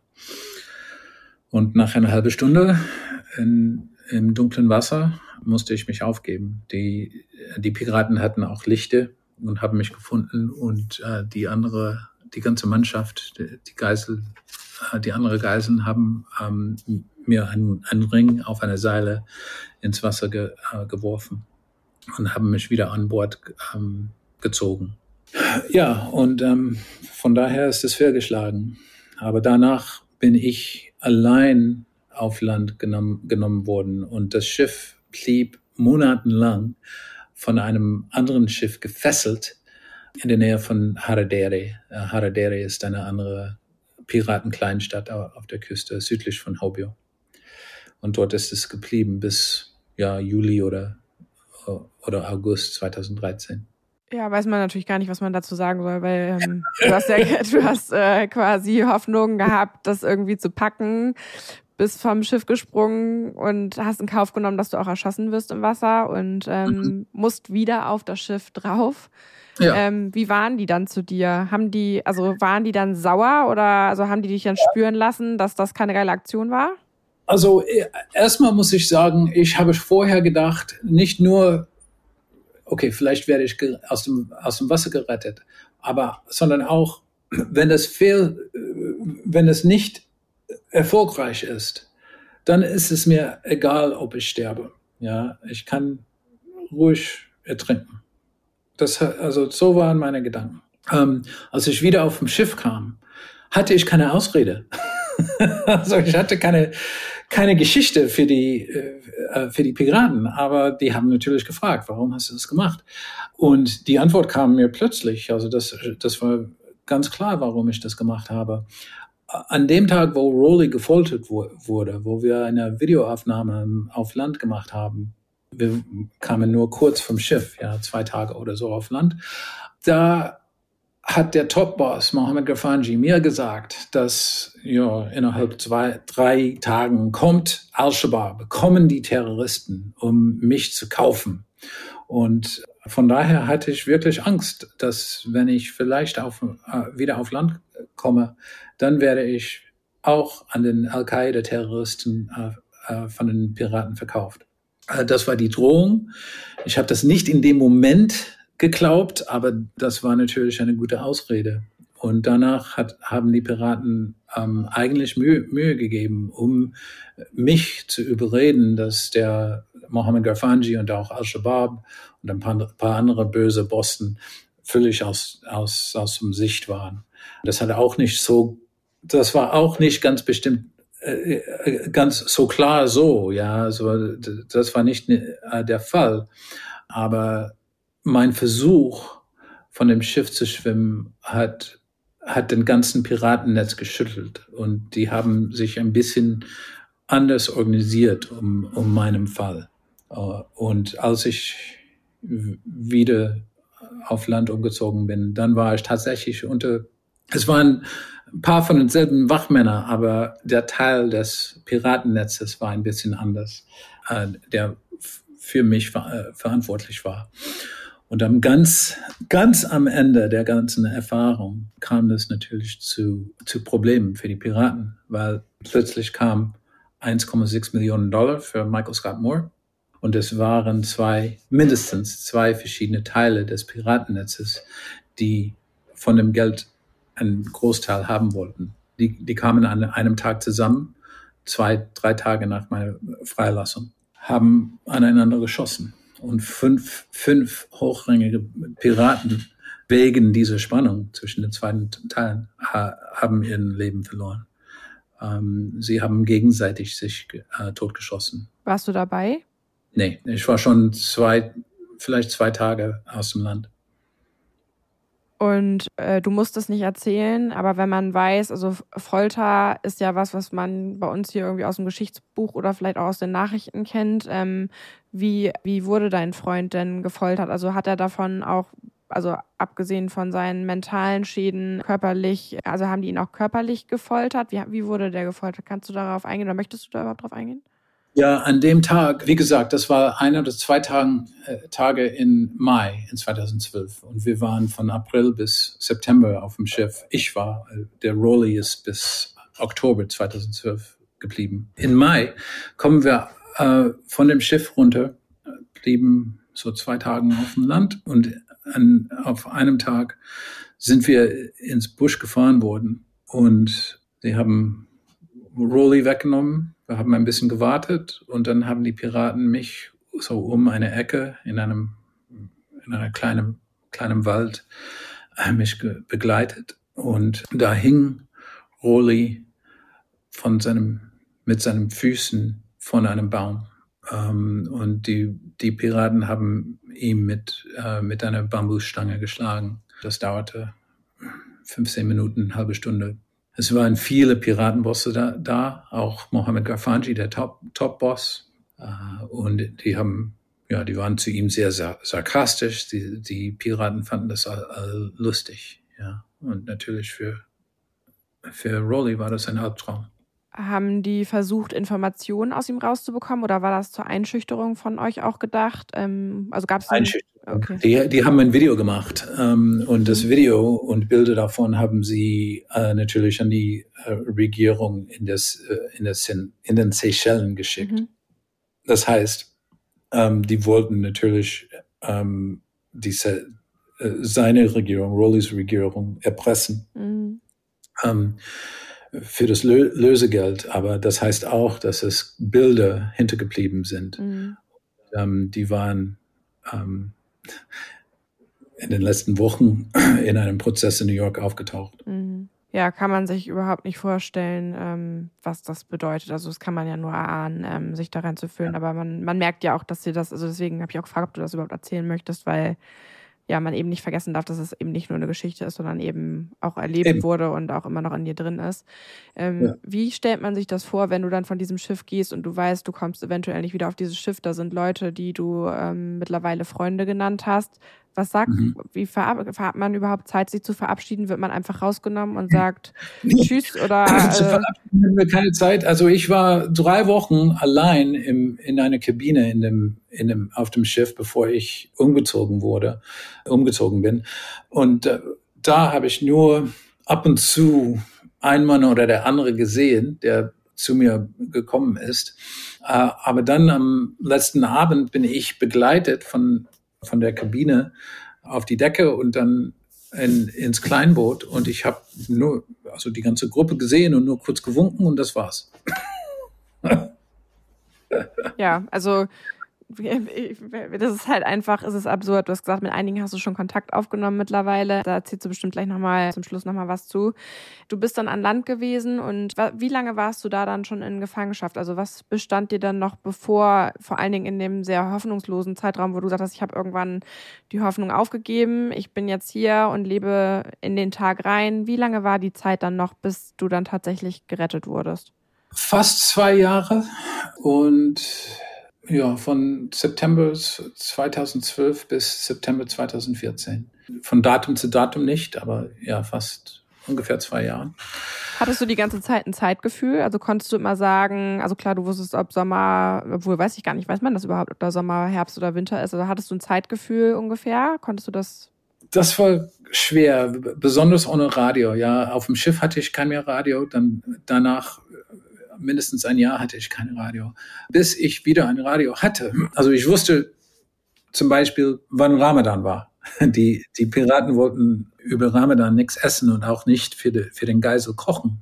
Und das fand ich schlimm. Aber äh, von der Jahreszeit hatte ich natürlich eine Ahnung und ich wollte das Datum genau wissen. Und ich habe ab und zu, wenn ich schreiben konnte, äh, habe ich den Daten niedergeschrieben, so wie ich das ahnte. Aber als ich wieder ein Radio bekam, habe ich das Datum herausgefunden. Und ich war so, der Unterschied war so 17 Tage. was für einen Sender hört man denn dann? Was macht man sich denn an? Also du was, was konntest BBC uh, World Service und okay. uh, das muss uh, im, immer unterstützt werden, weil äh, sonst bekommt man fast nichts in, äh, auf Englisch in der Region. Äh, sonst die andere Sendung war Vatikan Radio. Ich habe von dem Papst gehört. Ähm, aber sonst ähm, war alles auf Arabisch und Somali und ein bisschen Chinesisch. Eigentlich. Sag noch mal ganz kurz, also wir kommen ja gleich noch mal zu unserem Call to Action, aber mhm. sag noch mal kurz den Sender, dass wir den einmal noch mal in die Shownotes auch mit reinpacken. Mhm. Wie hieß der, der Sender? Diese, die Sendung war The BBC World Service und ja, ich hatte eine halbe Stunde, vielleicht zwei halben Stunden von Weltnachrichten durch das BBC. Und ja, das hat mich gut informiert in dem letzten Jahr, muss ich sagen. Als ich freikam, konnte ich mit meinen Freunden gut unterhalten. Aber es blieb eine, ein Loch von anderthalb Jahren da in der Mitte der ganzen Erfahrung, wo ich wirklich wenig mitgekriegt habe. Und viele Leute sind gestorben, wo ich so langsam, worüber ich langsam lernen musste ein paar entwickelt, äh, Entwicklungen und äh, viele Filme zum Beispiel, äh, von, von denen ich immer noch keine Ahnung habe. Ich glaube, du merkst, dass wir, wir haben super, super viele Fragen. Wir mhm. kommen jetzt aber trotzdem langsam ähm, zum Ende, weil für alle, die mhm. jetzt noch mehr wissen wollen, ähm, lest auf jeden Fall das Buch. Auf mhm. Deutsch heißt das, wir werden dich töten oder eben The Desert in the Sea. Ähm, ja. Vielleicht eine letzte Frage. Konntest du dich mittlerweile von den ganzen traumatischen Erlebnissen erholen? Wie, du hast ja eingangs gesagt, dir geht es heute ganz gut, aber wie war der Prozess danach? Also erholen ist, glaube ich, also ich möchte das mal ganz kurz nochmal, also erholen ja. kann man sich davon ja gar nicht, glaube ich. Ne? Ja. Doch, also ich bin natürlich in, in viel besser Zustand als, als in spät 2014 oder 2015 zum Beispiel. Aber das ist auch ein Zyklus. Emotionell ist das auch ein sehr großes Zyklus. Und ja, manchmal geht es man, man gut, manchmal geht, geht es man nicht so gut. Physikalisch in, innerhalb einem Jahr hat, war ich wieder, an, wieder stark, werde ich sagen. In den ersten Wochen konnte ich gar nicht war meine Beine so schwach, dass ich eigentlich nicht rennen konnte. Für einen Tram in, in Berlin zum Beispiel konnte, konnte ich einfach nicht laufen. Die Muskeln hatte ich nicht. Ähm, langsam ist das geändert und verbessert worden. Ich musste natürlich viel ins Gym, äh, viel ins Fitnesszentrum, äh, viel Yoga gemacht. Also während der Geiselhaft habe ich auch Yoga gemacht. Das hat sehr geholfen, emotionell. Und ich glaube, das hat mir mehr emotionell geholfen in, mittlerweile, als, als ich wirklich kenne. Äh, es ist möglich, dass ich viele Emotionen durch das Yoga verarbeitet habe. Ähm, ich weiß das äh, nicht so genau. Ähm, das ist immer schwer. Also so, so nah an, an mich kann ich nicht präzis denken. Ne? Ich weiß nicht, wie Yoga und äh, Surfen zum Beispiel, wenn ich in Kalifornien bin, kann ich viel surfen. Genau wie das hilft. Ich weiß nur, dass es hilft. Und das andere, und das war sehr wichtig, weil das hat eine Spannung erlöst, ja, in Somalia. Ähm, das andere war vergeben. Und das musste ich in der Zeit machen. Also sonst hätte ich wirklich einen Kalaschnikow äh, für mich geheult und jemand geschossen. Äh, mich, selber, mich selber oder eine Menge Piraten. Aber ich glaube, es wäre, äh, äh, also alle Piraten zu schießen und dann freizukommen, das wäre nicht möglich. Ja, aber ohne Vergeben hätte ich das versucht. Und das habe ich tatsächlich in meinem Kopf gemacht. Also das habe ich mit Absicht gemacht. In ja, sagen wir Frühling 2014. Und mhm. dann im äh, Herbst kam ich frei. Vielleicht kannst du noch mal was über den letzten Part sozusagen sagen. Also wie bahnte sich dann deine Befreiung an und wie war dann der Tag tatsächlich? Wer hat hier auf dich gewartet oder generell wie wie war das? Also der, dass du wusstest, okay, jetzt ist vielleicht doch irgendwie noch mal Hoffnung da und jetzt passiert jetzt doch noch mal irgendwas, also woran du ja gar nicht mehr geglaubt hast. An dem letzten Tag? Es ist mit einem Telefonanruf angefangen. Äh, ich bin aufgewacht und dann kam ein äh, Pirat namens Yunus mit einem Telefon, der, der meinte, okay, ich spreche mit diesem Mann und da war ein, da war eine Stimme, die ich ein bisschen gut kannte bis dann, ein Mann namens Bob, aber wer Bob eigentlich war, wusste ich nicht. Der hat gesagt, do you know what's about to happen? Do you know, haben die Männer ihnen gesagt, was jetzt passieren, äh, was heute passieren wird. Nein. Und dann hat Yunus das Gerät weggenommen, Proof of Life only. und dann Schluss gemacht mit dem Anruf. Und dann hat er gesagt, du gehst heute frei. Mann, das kann ich auch nicht glauben. Also das darf ich nicht glauben. Wenn, psychologisch habe ich nicht geglaubt, äh, konnte ich das nicht glauben. Aber äh, am Mittag oder so kam ein Auto und tatsächlich war Geld an Bord Geld ist in das Haus reingekommen, vielleicht 10.000 Dollar und ähm, für die Wachmänner. Und auch dann habe ich das nicht geglaubt. Ich dachte, okay, die haben mich auf Al-Shabaab verkauft oder auf eine andere somalische Gruppe. Ich bleib noch ein Jahr in, in Somalia, nur wechseln sich jetzt die Wachmänner. Aber dann bin ich in ein, einem Auto getan und das Auto ist durch Galkao ge gefahren ähm, und dann raus ins Busch, vielleicht einen Kilometer. Es kam ein anderer, ein anderes Auto und ich dürfte in das andere Auto völlig ohne Gewehr einsteigen. Und der Fahrer meinte, ja, deine Mutter wartet jetzt auf dich in Nordgalkayo. Das ist doch, kann man nicht glauben. Ich habe gedacht, kann, kann jemand mir einfach die, die, die Wahrheit sagen? Also ich war zu der Zeit verblüfft, aber auch ein bisschen erleichtert, aber auch wütend. Also ich wusste gar nicht, was passieren wird. Und der hat meine Mutter angerufen. Und ich habe diesen, diesen, diesen Mann Bob und meine Mutter gehört.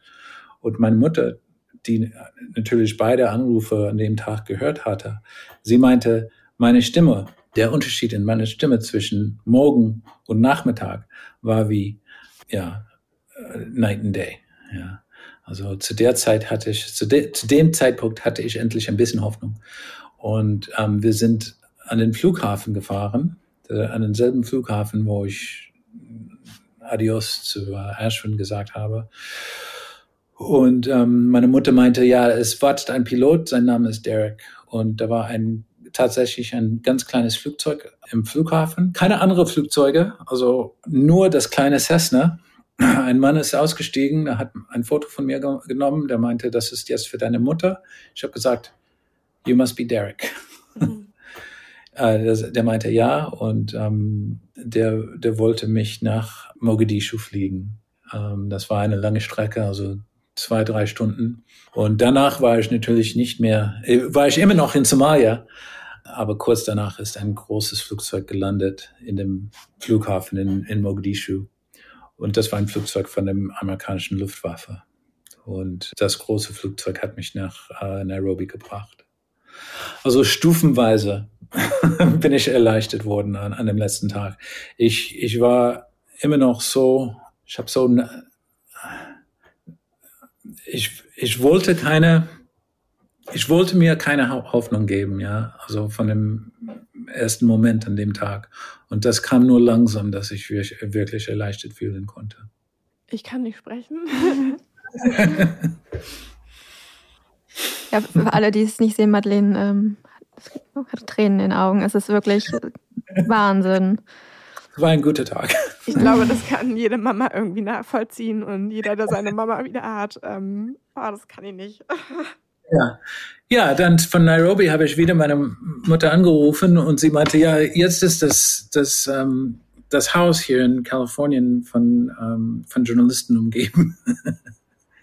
Ja, weil jeder ja natürlich wissen wollte, wie es dir jetzt letztendlich geht. Konntest du das überhaupt begreifen? Also ich stelle mir vor, dass man sich so ein bisschen von außen betrachtet, ähm, weil man nach der Zeit, also wie du schon gesagt hast, Hoffnung verloren, man gar nicht mehr daran geglaubt hat, überhaupt jemals wieder freizukommen. Und das, was da gerade passiert, auch alles innerhalb von wenigen Stunden dann auf einmal, ist ja ein bisschen viel, ne? Also, also bis, äh, sagen wir das, also in, in Frühling 2014 habe ich entschieden, die Piraten zu vergeben. Ja, also zu der Zeit war es völlig unklar, dass ich in den nächsten Monaten freikommen würde. Äh, bis Juni habe ich immer noch keine Ahnung gehabt, ob meine Wohnung in Berlin äh, noch existierte, ob meine Familie alles eingepackt hat oder was. Vielleicht hat jeder von mich einfach vergessen. Ich hatte keinen Kontakt zum Außen, ich wusste gar nichts. Und dann in, Juni hat man versucht, mich, mich frei zu, äh, zu bekommen für ein für wenige Geld, also für ein, eine Fraktion des des Lösegeldes. Ähm, aber das war so eine spezielle Operation, sagen wir. Und ähm, ein Mann ist tatsächlich gelandet. Ich wusste, dass ich an dem Tag frei fliegen sollte. Das hatten, hatten die ähm, Piraten gesagt. Aber ich habe nichts geglaubt, bis ein Dolmetscher reingekommen ist in das ähm, Gefängnishaus und mir ein SMS gezeigt hat auf seinem Handy.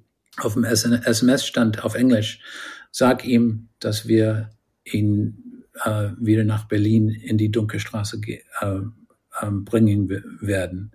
Und ähm, Dunkelstraße ist tatsächlich, wo meine Wohnung liegt. Und man kann das nur nicht gut buchstabieren als Nicht-Deutsche. der, der Mann war eigentlich Amerikaner, aber ähm, ohne gute Information. Und ähm, wenn zum Beispiel ein Pirat das verfalschen wollte, hätte man äh, Dunkelstraße nicht richtig geschrieben. Mhm. Äh, es war richtig geschrieben und von daher wusste ich, dass viele Leute ich glaube, man kann das, also wie schon gesagt, überhaupt nicht nachvollziehen, wie krass der Moment für dich gewesen sein muss. Merkt man jetzt ja auch, ähm, dass sich das immer noch packt, ja, überhaupt erstmal das Gefühl zu haben, da wieder rauszukommen und vor allen Dingen auch in seine eigenen vier Wände wahrscheinlich dann ja wieder reinzukommen. Also gab es die Wohnung dann tatsächlich noch auch mit deinen Sachen drin und ähm, weiß nicht, da wurde ja dann auch zweieinhalb Jahre oder zwei Jahre und acht Monate nicht gestaubsaugt und wahrscheinlich, ja. wenn man mit Socken gelaufen ist, hat man schwarze Füße gehabt. Ähm, wie war das, als du dann da reinkamst? meine Freunde hat, haben damit geholfen. Äh, also erstens war dieses SMS das erste Zeichen von außen, ja, in Monaten, in fast einem, über einem Jahr. Ja. Aber ähm, meine Freunde haben gestaubsaugt. Ähm, sie, sie, haben erstens in den Wochen davor eigentlich eine Party in meiner Wohnung gemacht und, und, Flaschen hinterlassen. ähm, dann haben sie eine Nachricht gekriegt, dass ich nach Hause kommen würde und die haben äh, gemeint, oh shit, die Flaschen. Alles aufgeräumt ähm, und dann haben sie Motten in der Wohnung gesehen und dann haben sie eigentlich äh, meine, meine ganze Klamotten äh, nach Hause gebracht, so nach fünf oder sechs Wohnungen schnell, äh, schnell sauber gemacht mhm. und ich kam nach Hause und jeder hatte so einen Sack von ähm, Klamotten für mich. Was halt eigentlich auch völlig egal gewesen wäre, ne? aber was für eine süße Geste, ne? Also letztendlich egal, also schön, dass die Wohnung noch da war, auch wo man ja nicht weiß. Also ja. Hängt man dann auch eigentlich an irgendwas Persönlichem, was da war? Also da ist das alles egal, was in der, was du zu, also bis auf natürlich deine Familie, aber auch so materiell. Also ich glaube, es ist ein gutes Gefühl zu wissen, dass da noch was ist, ein Platz, wo du wieder hin kannst und dir nicht alles neu aufbauen musst, auch mit diesem ganzen, mit der ganzen Presse und dem Rummel, die dann auch um dich war. Aber hängt man an irgendwas von den Sachen? Also hatte man überhaupt noch was? So hat man Sachen in die Hand genommen und dachte, ach, das hat, hatte ich mal? Ähm, oder ist das alles völlig, völlig wertlos und egal? Wertlos, nee. Ähm, ich habe, also die sind eingepackt, die sind äh, irgendwo in einem ähm, in einem Box, aber ich habe ganz bestimmt immer noch Sachen von Somalia sel selbst. Also der, die, die Radio habe ich immer noch zum Beispiel und eine Tüte mit Medikamenten. Ich weiß nicht warum, aber die habe ich immer noch. Ein paar Kleidungen auch. Mhm. Das sind eigentlich sehr wichtig. Ähm, ja, weil das kann alles wie ein äh, irgendwie wie ein Albtraum scheinen. Ja. Ähm, mhm. Wenn man wieder in einer anderen Welt lebt, kann man ganz leicht denken, oh, das war vielleicht auf einem anderen Planete oder das war alles ein schlechter Traum. Das war nicht. So. Ja, weil die Welt läuft ja weiter. Ähm, auch wie du schon gesagt hast, es ist was passiert in der Zwischenzeit, wo du ja auch immer wieder daran erinnert wirst, dass du Dinge verpasst hast. Also hier in dem, in der Realität hier vor Ort zumindest und das Leben ja auch irgendwie weitergeht und du dann, aber ich kann mir das nur, wenn man sich das vorstellt, dass man dann auf einmal vielleicht auch das erste Mal alleine ist wieder. Das stelle ich mir krass vor, wenn man das erste Mal nach dieser ganzen Presserummel, alle haben einen wieder, alle haben einen begrüßt und ich bin das erste Mal und lieg sicher in meinem Bett, in meiner Wohnung, in dem mhm. Leben, was ich eigentlich vorher hatte, aber das ist es halt nicht mehr und ich bin auch nicht mehr die Person, die es mal war. Das ähm, ja, glaube ich, stelle ich mir auch wahnsinnig krass vor, dass man dann alles nochmal Revue passieren lässt. Und das war komisch, aber meine Familie ist nach Berlin geflogen ähm, und die, die haben alle Hotels gefunden, aber jeden Morgen für Frühstück ha haben wir gesammelt und äh, ich habe meine Mutter jeden Tag gesehen, meine Tante, mein Onkel, der mit der Wohnung tatsächlich viel geholfen hat eigentlich und das war wirklich nett. Das war sehr wichtig, die, die ganze ähm, ja, die ganze Familie da zu haben mhm. und meine Freunde natürlich auch. Ähm, ich konnte nicht alle auf einmal in den ersten Wochen sehen. Äh, äh, ich wurde leicht über, überfordert und von daher hatte ich keinen so Feier oder Coming Back Party für in den, in den ersten Wochen. Ähm, das, da musste ich ein bisschen Zeit geben ähm, oder nehmen. Aber das war wirklich angenehm, wieder in Berlin zu sein. Berlin ist eigentlich eine ruhige Stadt. Ähm, und wenn ich irgendwie nach Los Angeles fliegen hätte, das, das wäre, das hätte nichts gebracht. Nee, Berlin war wirklich angenehm. Und wie, wie sieht dein Leben heute aus? Ähm, also das Buch ist erfolgreich geworden und ich, ich arbeite auf zwei andere Bücher im Moment ähm, und schreibe. Ich werde jetzt in den nächsten Wochen äh, mit einem Schiff aufs Mittelmeer fahren, um über Flüchtlinge aus Libyen zu schreiben. Hoffentlich für den New Yorker, aber mal sehen.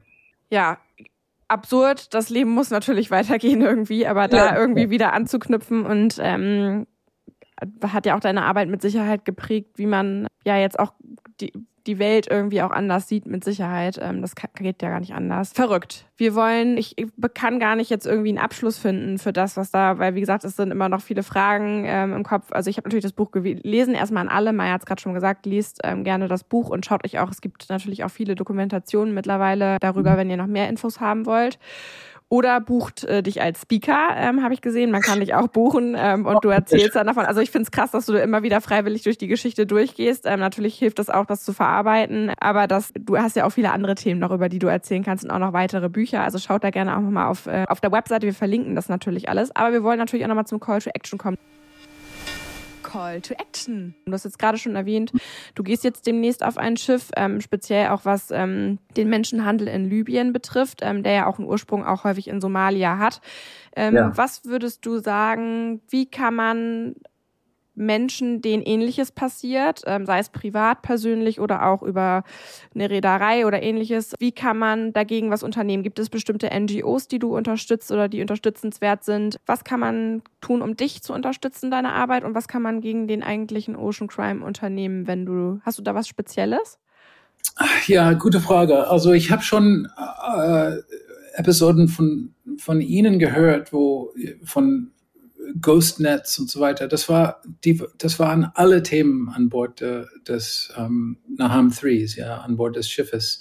De, das Thunfischhandel an sich war nicht keine, war keine saubere Sache und es sind viele, es war viel, viele Kriminalität, sagen wir das in, in der Zeit. Aber was ich bemerkt habe in der Zeit nach meiner Freilassung, das war 2014, 2015, war, dass die Leute, die über das Mittelmeer zu der Zeit strömten eigentlich, waren auch von Menschenhändlern sehr stark betroffen. Zum Teil wurden sie zu, zu Sklaven in, in Libyen und irgendwo hat, ich habe auch von äh, einem somalischen Jungen eigentlich gelesen, einen 16-Jährigen, der über das Mittelmeer nach Italien gekommen ist, der meinte, in Sudan ist seine Reise geerntet worden. Der, der ging freiwillig und dann plötzlich ging er nicht mehr freiwillig. Und die Leute um sich, die eigentlich Somalis waren, auch in Sudan, haben, haben ihnen ein Gerät gegeben und haben gesagt, mitten in der Wüste in Sudan, jemand anrufen. Ich dachte, okay, das ist auch bei mir passiert, ja. Und dann meinte er, ich habe auch viel, auf Land habe ich viel zu essen bekommen, ähm, unter, unter anderem Mangosaft und Biscuits, also Kekse. Und der meinte, ja, zu der Zeit in Sudan bekam ich nur Mangosaft und Kekse. Und ich dachte, okay, vielleicht hat die Menschenhandel-Gangs, die Menschenhandelketten irgendwas mit der Piraterie zu tun. Und eigentlich ist das Business, das Business Model so ähnlich, dass die tatsächlich verwandt sind. Nicht unbedingt dieselbe Personalitäten oder dieselbe Leute, aber in einem Geschäft zu investieren ist genau wie in einem anderen Geschäft zu investieren. Und man braucht auch immer noch junge Männer mit Kalaschnikows, SUVs, billiges Essen und Cut in somalisch, somalische Fällen. Und ich dachte, okay, in, für dieses großes Problem, dass so viele Leute umziehen wollen, ist erstmal große Probleme zu Hause zu lösen. Aber dass man den Menschenhandel irgendwie, man, man muss die, diese Geschäft abtrocknen können. Ähm, man muss legale Wege ähm, in, in ein besseres Leben finden für, für Leute, die da, das wollen. Natürlich unter Asylumständen und so weiter. Aber man muss irgendwie aus diese, ähm, diese Geschichte den Menschenhandel nehmen, weil das sind kriminelle Gruppen. Ähm, und die sind genauso, die, die sind fast wie Piraten. Ähm, und die Geschichten, die man jetzt aus Libyen hört, ähm, sind eigentlich viel schlimmer als die Geschichten, die ich zu erzählen habe. Ja, in Libyen sind die Gangs noch schlimmer als die Gangs, die die Leute dahin bringen. Ähm, und das ist alles Menschenhandel.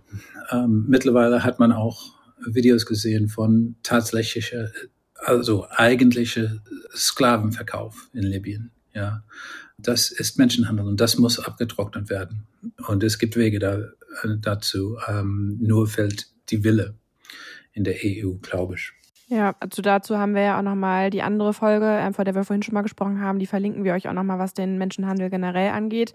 Wenn ihr da mehr mhm. Hintergrundinformationen wissen wollt, hört da auf jeden Fall gerne nochmal rein. Und ich war ein bisschen erschrocken über die Summen, die da ähm, im Raum stehen, auch dass der Allgemeinzustand im Land so schlecht ist, ähm, weil das so geringe Summen sind. Es geht teilweise um 500.000, um 6 Millionen Dollar oder so, wo ähm, erstmal keine weitere Förderung oder Hilfe von Menschen, die in Not sind, die keine Nahrung haben, keine medizinische Versorgung haben, weiter getroffen wird, weil das Land in Schulden in einigen Ländern steht, aber in so geringen Summen, die ja auch theoretisch aufgebracht werden könnten, damit mhm. eben viel geringeres Leid erstmal vor Ort passiert. Und das hat natürlich jetzt mit dem Handel an sich nichts zu tun.